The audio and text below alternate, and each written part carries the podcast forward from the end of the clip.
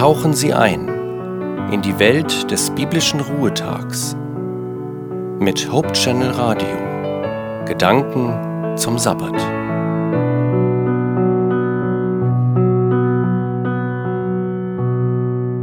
Der dänische Theologe und Philosoph Søren Kierkegaard hat sich schon vor etwa 200 Jahren gegen die Schnelllebigkeit seiner Zeit ausgesprochen. Für uns klingt das heute sehr modern, und das obwohl Kierkegaard 1813 geboren wurde.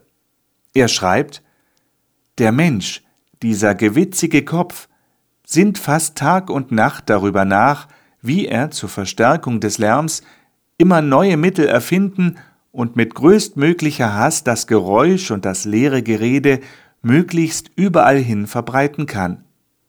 Ja, was man auf solche Weise erreicht, ist wohl bald das Umgekehrte.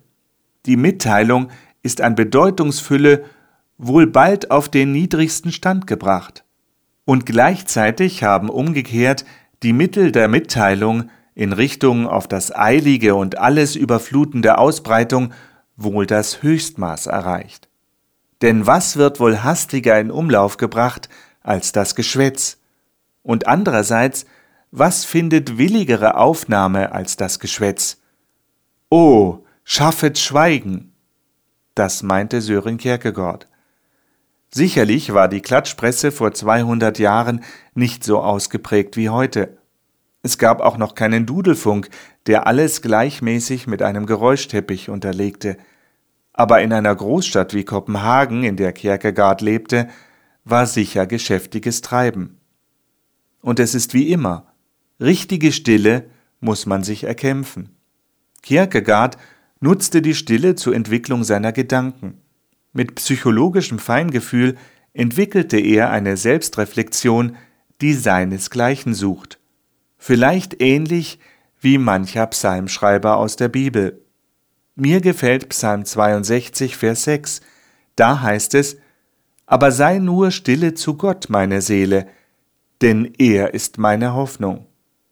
Ich wünsche Ihnen, dass Sie möglichst viel Kraft und Erholung aus der Sabbatruhe hinüberretten in die neue Woche, in den ganz normalen Alltag.